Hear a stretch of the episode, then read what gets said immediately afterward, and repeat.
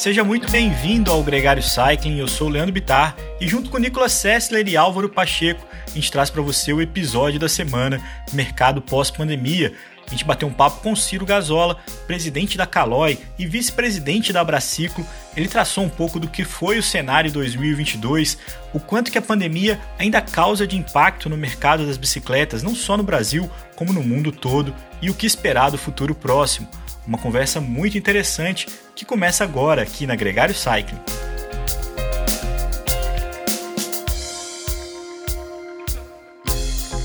O Gregário Cycling Podcast é apresentado por Ciclorotas SP CCR, um projeto feito por ciclistas para ciclistas. Jungle e Ultra Coffee, a combinação que eleva sua performance. Plant Power, perform your best. Ciclovia do Rio Pinheiros, a ciclovia que revoluciona o jeito de pedalar em São Paulo. Saiba mais sobre nossos parceiros na descrição deste podcast.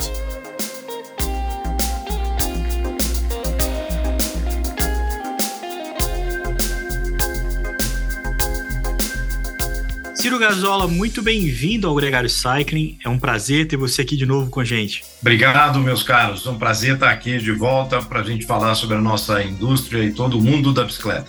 E conecta, Ciro. É, é, foi filme, mas aqui é mais de volta ao futuro, né? A gente fez o Bike com Futuro no começo de 2021 e estamos aqui de volta para olhar o que que 23 e 24 traz pela frente para esse mercado que a gente tanto ama. A primeira pergunta é: que você deve estar respondendo ela poucas vezes, assim, quais foram as dores de passagem por uma grande montadora de bicicleta é, ligada a um grande grupo global em conseguir entregar bicicletas nas lojas nesse período turbulento de 2019 para frente? Realmente, eu lembro quando nós fizemos esse contato lá no início de 2021, nós estávamos ali tentando, depois de oito meses na época, atacar um grande problema que foi o desequilíbrio entre a demanda e oferta de, de bicicletas, porque ah, em 2020, depois de três, quatro meses da pandemia, vocês lembram que nós começamos ali a partir de junho, julho de 2020, tem uma procura que acelerou. Quando nós pegamos números, e números têm sempre um, uma, uma diferentes medidas, mas nós vimos que entre 20 e 21 o mercado, ah, se somar né, todos os segmentos, teve ali uma expansão da casa de 40% a 50%, dependendo do tipo de segmento. Mas a realidade foi que desde então nós passamos uma grande parte de 2021 com uma limitação eh, de suprimento, principalmente no início foram de todas as bikes, depois foram concentradas nas bicicletas de médio alto valor agregado, que acontece até hoje. Mas o que assim realmente aconteceu foi que já na virada do ano de 2021 para 2022, o que a gente viu foi aquela demanda, aquele boom, com a medida em que né, o mundo, eh, as pessoas estavam saindo do lockdown, as pessoas estavam voltando às, às academias, voltando a ter uma, uma vida eh, mais planejada para retomar suas viagens a trabalho, a lazer, é, nós vimos que essa intensidade que estava em todos os segmentos, qualquer bike que você produzia, de qualquer tamanho, de qualquer cor, era uma loucura, era uma falta generalizada, e já em 21 estava né, realmente um, um, é, desencadeou né, toda a parte do descompasso entre o abastecimento de peça, e nós ficamos com backlogs de meses e meses. A realidade de 2022 é completamente diferente, gente. Então, nós temos os produtos de entrada no mercado brasileiro. Se você pegar aí na casa de mil até sete mil reais, que a gente chama mais ou menos essa, essa classificação, e é está mais, eu diria, dois terços do, do nosso mercado absoluto entre aço e alumínio, que é onde pega esse eixo de produtos, dependente do, do tamanho de aro, mas houve uma queda realmente brusca, à medida em que, durante esse período, houve também no mercado nacional, até para compensar a falta de componentes, muitas montadoras, o número de marcas regionais cresceu muito, uma realidade que foi bem, bem típica durante esse período da pandemia, e o desequilíbrio entre eh, as empresas reconstruindo estoque com pé no acelerador, tá? E não dava para parar, principalmente o trem da chegada de matéria-prima. Então, esse ano nós temos dois fatores que realmente impactaram muito todas as indústrias, sem exceção, que é a redução da demanda, de, permitindo a recriação, né, as, as, empresas criarem novamente seus estoques de segurança, mas também matéria-prima, porque o, o, todo o planejamento de matéria-prima durante a pandemia, até pela cadeia global de fornecedores, foi estendida de dois para dois, três anos. E agora, o que esperar de 23 e depois? vai ser uma, diríamos, uma, uma normalização da, dessa questão de da oferta versus a demanda, um reequilíbrio. Uma coisa que acho que valia ter da sua fala e que a gente ouve às vezes, o Grupo Pons, com as suas marcas, é um montador de componentes que, por sua vez, compra componentes de quem monta um componente. Então, dando um exemplo, um câmbio de, de uma Shimano, ela tem dezenas, às vezes centenas de microcomponentes que não são fabricados pela Shimano. Então, ajuda o nosso ouvinte a entender é que você tem uma cadeia que não é você chegar e dizer que você quer mais peça, porque para quem você vai encomendar, precisa encomendar para outra pessoa, para outra pessoa. Pra... Eu, eu ouvi uma história no meio da pandemia de um determinado montador estava com a grande parte de bicicletas prontas, mas que faltava um parafuso do câmbio que uma montadora de grupo não conseguia entregar. E isso inviabilizava 90% do produto acabado de ser comercializado. É, deixa eu até dar um pouco da referência. Durante a pandemia também nós passamos no que era a divisão do Orel Sports, que tinham seis marcas de bicicletas, a Caloi fazia parte, foi incorporada no início de janeiro desse ano pelo grupo POM Holdings, tem cinco divisões, uma das grandes divisões é a POM Bikes, que tem, entre outras, várias marcas relevantes no mercado europeu, a, a Gazelle, a Kalkhoff, Focus, Urban Arrow, tem a Santa, e no caso né, nos Estados Unidos a Santa Cruz e a Cervelo, entre outros, esse grupo unido tem hoje próximo a 20 marcas, entre marcas de bicicletas e outras peças, acessórios de mobilidade. Então, é bem, diríamos, relevante no, no cenário mundial. E sim, nós temos no grupo tanto fábricas próprias, como fábricas de montagem e temos OEM no caso de é, Ásia, tá? Mas assim, a, a, complexidade é a cadeia de fornecedores, porque nós temos um mundo onde você tem, diferente de uma realidade de um carro, ou mesmo de uma moto, quando você compra uma moto, um carro, você não está preocupado qual é a transmissão, qual é o freio ou qual é a suspensão que vai nele, certo? Uhum. Então, no nosso mundo é diferente. Você tem essa cadeia hoje que foi alongada em planejamento para a partir em torno de dois a três anos. Então, nós temos com os grandes fornecedores todo um planejamento já totalmente fechado, confirmado para 2023, apesar de termos ainda desafios com que vai ser a realidade da, da demanda para 24 e para 25. Essa é a realidade que a maioria das indústrias hoje, operando de forma global, tem que lidar, tá? Só para dar essa noção. Eu lembro de em junho, agosto, de junho, julho ali, de 2020, no meio, quando a pandemia estava no pico, de um, de um pedal com o Eduardo Rocha, diretor de produto da, da empresa, e, e eu perguntei para ele, já, já se via esse problema no supply and demand, porque todo estava tudo em lockdown, a China não estava produzindo, enfim, eu perguntei, vocês enxergam o cenário é, do mercado, né? A gente vê claramente a demanda num pico. Agora, isso vai ser momentâneo, né? A gente vai ver muita gente vindo para o universo da bicicleta, mas depois é o famoso fogo de palha, muita gente vai deixar depois o mercado da bicicleta porque não vai seguir, não vai seguir nisso, né? O que isso vai impactar em todas essas demandas, porque uma vez que as decisões que vocês fazem como indústrias, você já está falando em, em, estratégias aqui 3, 4 anos, né? Você já está planejando o teu produto, vamos pensar, o de 2023, possivelmente você já vem lá de 2020, né? De um forecast de 2020 e 2021, o que vai chegar na loja em 23. Na época ele me falou, Nico, a gente sabe, vai ser uma onda, né? Vai passar uma onda, vai ter um, uhum. um, pico, logo essa onda vai passar,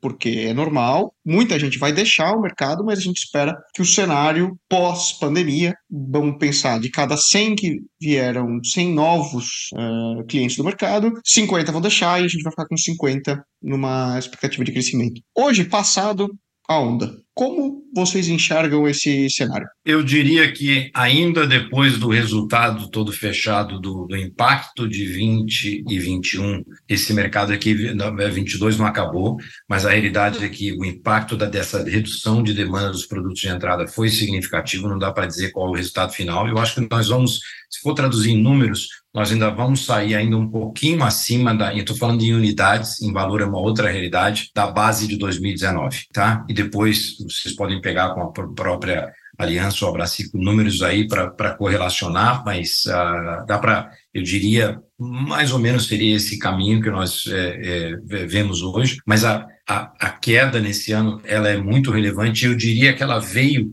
se você perguntar quando você teve esse contato com ele lá atrás, nós nem sabíamos um quanto tempo que ia durar a pandemia e ela se alongou só que foi até quando a gente olha para trás hoje, pior, porque no momento que se alongou, a cadeia de planejamento de materiais com os, os grandes fornecedores também foi alongado. E ali você não consegue futuramente mexer, por você ter uma ideia, a base de 2023 está dada desde de 21. E quando você vai mexer com a cadeia de fornecedores globais, nesse você acaba perdendo realmente a ordem de prioridade também em todo o planejamento e entrega de materiais. Então é um tema hoje complicadíssimo quando você vai mexer com isso, como você vai gerenciar. É óbvio que globalmente nós já vemos que está havendo né, uma, uma, uma diríamos, uma nova realidade que foi feita, que nós temos sempre né, ajustes a serem feitos de nove meses a um ano antes com a cadeia de fornecedores.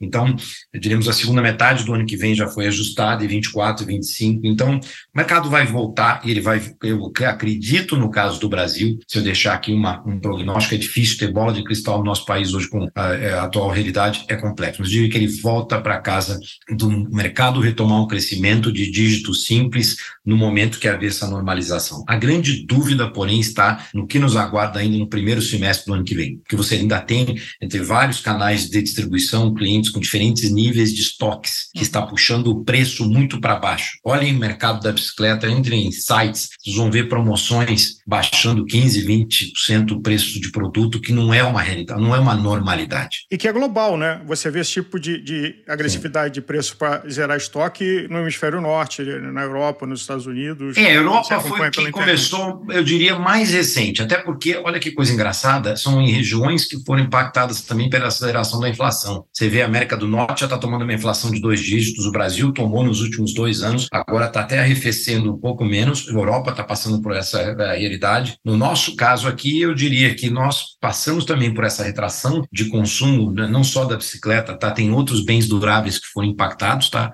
Uhum. Até até tá próximo da Copa, se você fosse falar com alguém no mundo de venda do, da, do segmento de televisores estavam preocupados, porque não houve o consumo eh, nove meses do ano, ele praticamente foi em cima da hora agora. Tá? Mas eu diria que a realidade do Brasil foi muito impactado pelo descolamento de renda com uma inflação mais alta que os salários levaram tempo para começar a acompanhar, taxa de juros, que vocês lembram, que estava né, é, bem baixa e ela está né, tá próxima a 14%, tudo isso teve um fator que não necessariamente casou bem com a venda de bens duráveis, e no caso de bicicletas, que teve também um outro efeito que vocês sabem, que é a, a reabertura mundial das pessoas. Ciro, a gente ouve de alguns montadores de informações públicas, de componentes de tudo, de computadores, de bens de consumo, repensando a sua estratégia de supply chain global pelo susto que tomaram de Ásia, pelo custo de container que foi de 2 mil euros para 20 mil euros.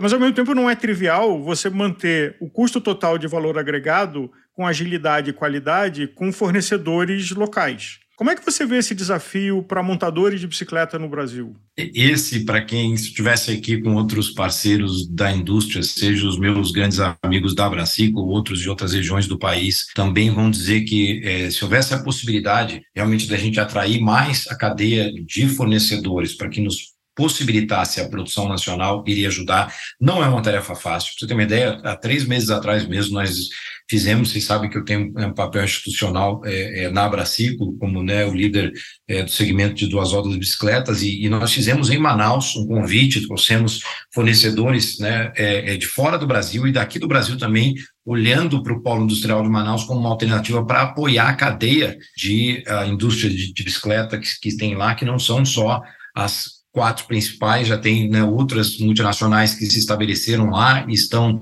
começando a produzir também, mas essa realidade de atrair, principalmente no momento global atual, mais fornecedores globais não é uma, uma matemática que fecha fácil pelos investimentos de capex industriais, que não são, não é algo que dá um retorno em dois, três anos uh, na, numa realidade dessa. Tá? Nós abrimos portas, acho que olhando vai, vai ser uma jornada de médio e longo prazo, mas sim, eh, seria muito bom, porque hoje, na média, média, você ainda tem mais de 60% dos nossos insumos que vêm de fora. Melhorou versus cinco anos atrás? Melhorou. A gente mesmo, como empresa e dentro da associação, melhoramos, eh, diríamos, o uso uh, e o desenvolvimento de componentes nacionais. E temos até alguns exemplos, mas uh, tem muito para avançar. Falando do, dos exemplos mais práticos, eu sei que o, o Polo de Manaus e, e vocês, como Calói, sempre tiveram uma expertise no, no, trabalho de alumínio sensacional. Tanto que quando uhum. eu tava, eu lembro lá em 2012, 13, quando eu tava né, correndo, uh, justamente uma das entradas do grupo Dorel Interesse na Caloi foi, foi a questão da fábrica de, de Manaus. Mas dito isso e exemplificando, hoje,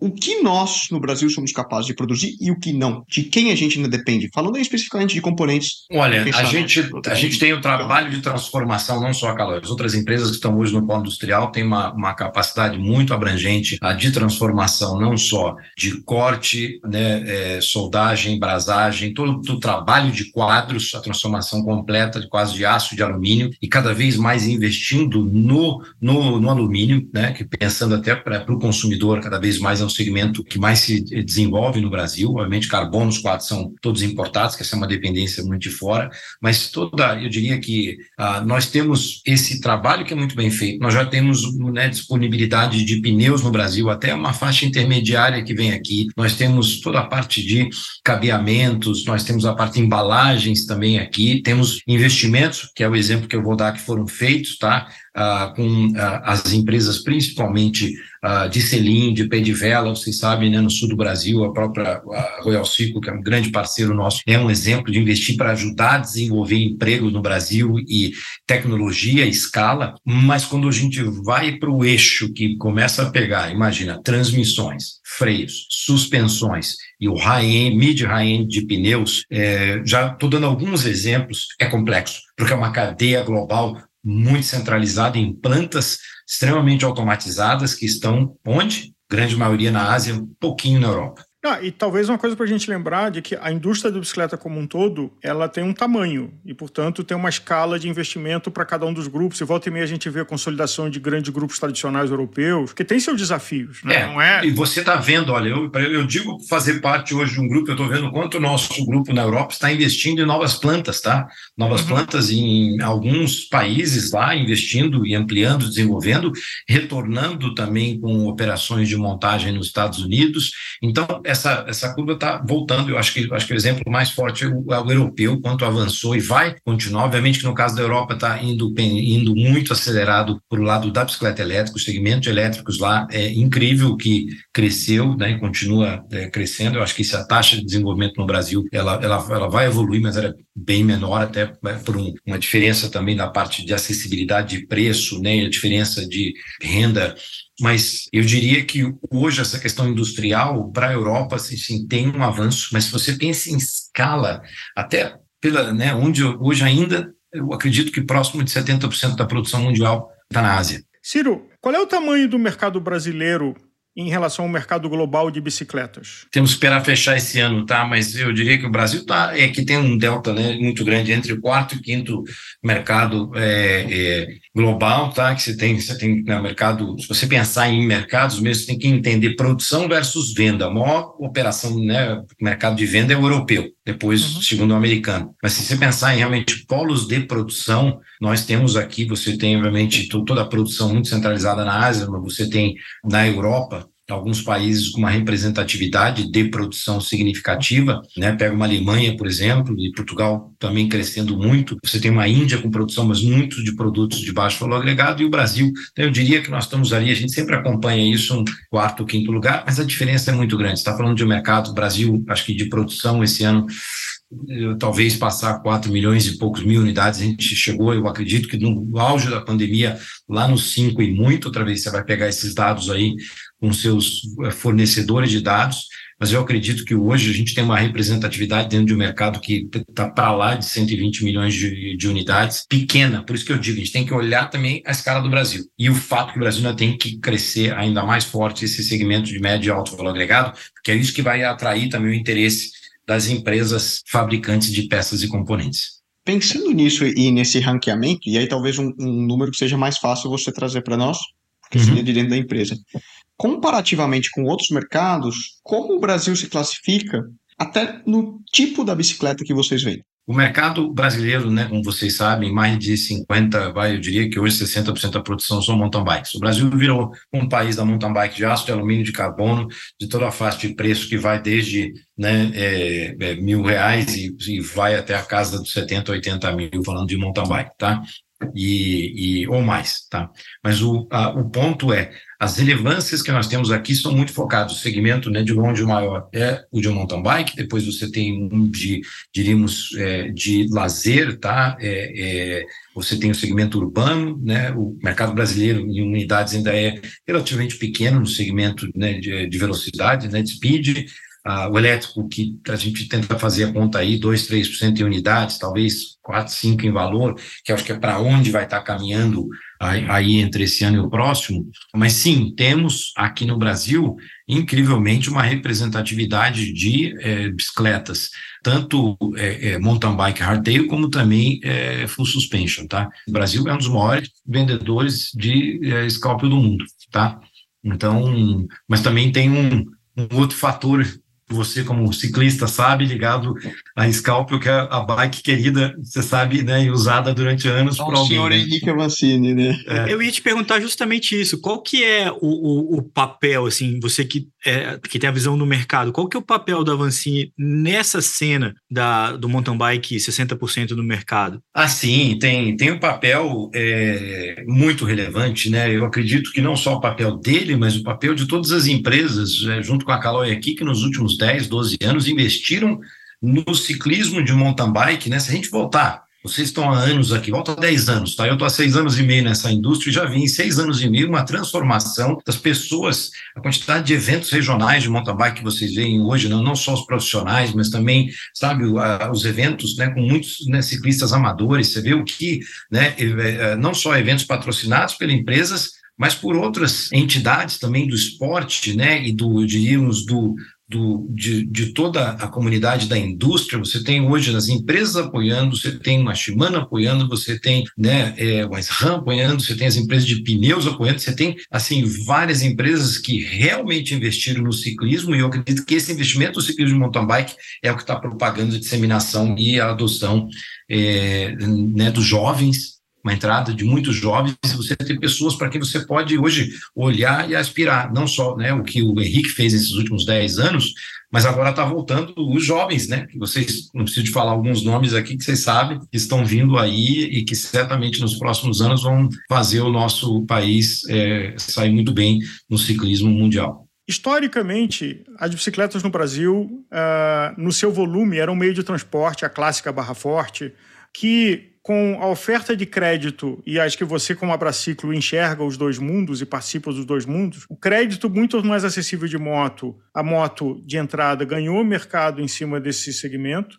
O que, que aconteceu com ele? E aí, fazendo uma conexão com o que você falou antes, das bicicletas elétricas urbanas. Como é que você vê, como abraciclo, a evolução do mercado de bicicleta como mobilidade e a bicicleta elétrica como um fator? Bom, primeiro você perguntou sobre a correlação né, de, da, da moto né, e, a, e a, e, diríamos, a acessibilidade que tem hoje de preços, apesar dessa acessibilidade, qualquer moto hoje você não consegue comprar por menos de 10 mil reais, certo? Então, ali já tem um preço, mas você tem sim o financiamento, você ainda tem o consórcio e tudo. Eu acho que no caso de bicicleta, o que era essa realidade do transporte lá atrás, com imagina uma barra forte, uma poti, da realidade, ela foi evoluindo para levar hoje o que é a mountain bike de aço ou de alumínio de entrada. Então, se você analisa, roda o Brasil, gente, que não é São Paulo, Rio de Janeiro, aliás, você vai ver coisas bem interessantes, que é o que, que a população usa em diferentes regiões, entre norte, sul, leste, oeste. Eu digo para vocês, por rodar e ver, é cada vez mais, né? Fui ali para a bicicleta da 26, mas hoje é, virou o Brasil um país da mountain bike de aro 29, entre os diferentes preços, tecnologias e tudo, e, e, cada vez mais as pessoas sendo inspiradas como uma alternativa, porque houve também o preço das bicicletas se tornaram mais é, acessíveis. É, é, fato isso. E aí você perguntou hoje, vocês veem né, o mercado, se só pegar os números aí, como eu citei lá, lá atrás, Brasil ainda tem só, vou dar uma comparação, você já tem países da Europa hoje que já passam de 50% de penetração da bicicleta elétrica. Cada 10 bicicletas, 5, 6 bicicletas já são bicicletas elétricas, com uma realidade, obviamente, uma realidade distinta também de renda da população versus acessibilidade né, e cultura.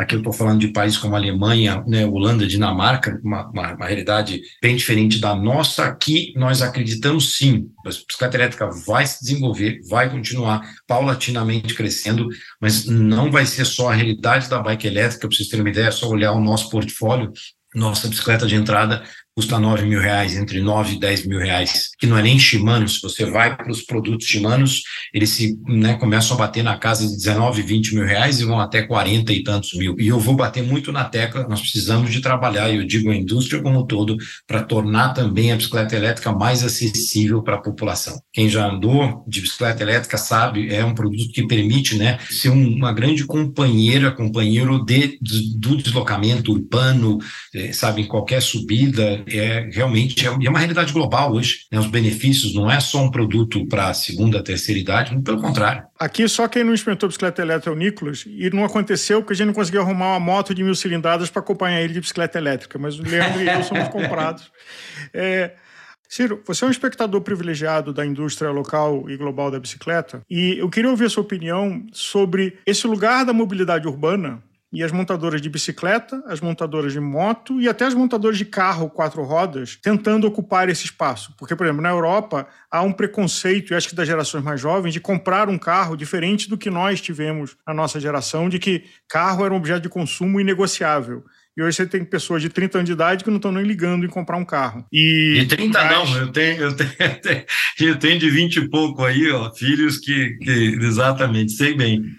E como é que você vê essa disputa pelo mercado de mobilidade, micromobilidade, até 5 quilômetros, vamos dizer, onde você pode ter moto, bicicleta e as motos também sendo elétricas. Então, a moto elétrica e a bicicleta elétrica ficam muito perto, acho que é só a falta do pedal, é, mas precisa de bateria, precisa de algum motor. É, ah... A gente vê, já mediu em estudos, eu vou dar um número, tá? Que a gente vê que as pessoas usam muito, vamos pegar um eixo que nem nosso São Paulo, região metropolitana, o uso de bicicletas no perímetro urbano está dentro de um range aí que vai de 7 a 10 quilômetros. Uhum. Essa é, diríamos, uma, uma base que a gente já chegou a estudar e até validar para fazer estudos também ligados à bike elétrica. Então, você pega isso como uma, uma realidade cada vez mais. Caso a gente tenha infraestrutura, eu vou bater muito nessa tecla, o Brasil vai crescer, a nossa indústria de bicicletas vai crescer, se a gente conseguir levar o patamar da infraestrutura de ciclovia, ciclofaixas para um, um outro nível, evoluiu, evoluiu, deve ter números mais atualizados que devem bater na casa de uns 6 mil quilômetros aí de, de com né, infraestrutura de ciclovia e ciclofaixa no Brasil, versus, sei lá, 3 mil que era 5, 6 anos atrás mas está é, tá longe ainda. Você sabe que no Brasil tem mais de 120 mil quilômetros de infraestrutura rodoviária, então você correlacionar isso é uma, uma penetração na casa de uns 5%, ela é muito baixa, é, comparado a outros países que, né, fora do eixo, para para a Europa lá, acho que vocês mesmos já devem ter visitado alguns e, e, realmente é um show, isso tem que fazer parte, né? Eu acredito de, de uma governança, de uma política de mobilidade total para o país todo, tá? Que tem né, esforços nesse sentido, e como eu disse, melhorou muito, falta muito por fazer. Quando você começa até recentemente, via Brasil, que a gente fez um mapeamento de capitais, eu sei que a Aliança também faz isso e tudo, ah, nós vimos que ainda tem, acho que metade das capitais do Brasil evoluíram com infraestrutura, mas tem uma parte que ainda, tá, sabe, carece ainda. Estou falando de capitais, né? O Brasil tem né, mais de, não me lembro de cabeça, mas os números deve, deve estar batendo umas, umas mais de 20 cidades com mais de um milhão. Mas como é que você vê esses três blocos de montadores, né? De uhum. quatro, duas rodas com pedal, duas rodas sem pedal e quatro rodas, com, até com. É, já teve projetos como o Smart no passado, volta e meia você vê projetos de, de carros para uso urbano de uma ou é, duas pessoas. Se você me perguntar no Brasil, ainda acho que, que toda a parte de investimento em tecnologia e essa evolução da bicicleta analógica para a bicicleta elétrica vai ficar com a indústria de duas rodas é, e, as, e, as, empresas que tiverem mais capacidade de investir no médio e longo prazo em infraestrutura. Motocicletas, o que eu vejo, e até né, estamos dentro da própria associação vendo ali as realidades, e só agora que a gente está vendo uma evolução para duas rodas elétricas, né? Empresas até nacional que estão investindo, mas globalmente os grandes grupos globais começando a demonstrar, olha, vamos investir no elétrico. Então você vai ter duas rodas elétricas no Brasil, você vai ter duas rodas de bicicleta elétrica que já na realidade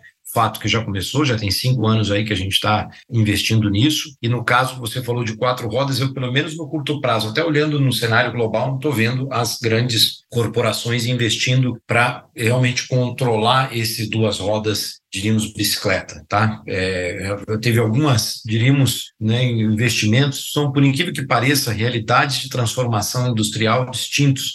Como eu disse, Você não tem, no caso, né, pega quatro rodas, você não tem que estar, no caso das quatro rodas carro, uma cadeia de fornecedores que é tão importante fazer parte quando a pessoa compra que vai estar na sua bicicleta. Vai comprar um carro, vai comprar moto, ela vai perguntar se tem né, o câmbio que é, é Shimano ou SRAM, ou, ou, que o freio é este, ou que o selim é aquele, que a transmissão, é, é, a suspensão é aquela. É, é um mundo bem diferente.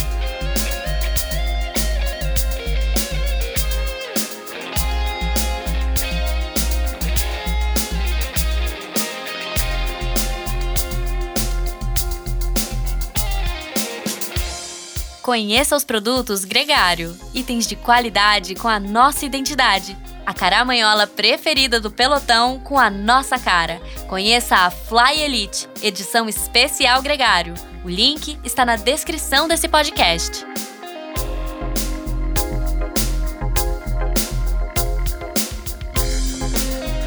Muito bem, a gente acabou de conversar com Ciro Gazola aqui na Gregário Cycling. A vontade de falar com ele sobre o futuro do Henrique Avancini foi enorme, mas a gente vai respeitar aqui a decisão do Henrique, esperar até janeiro de 2023 para falar sobre o destino do brasileiro, do nosso grande ídolo do mountain bike.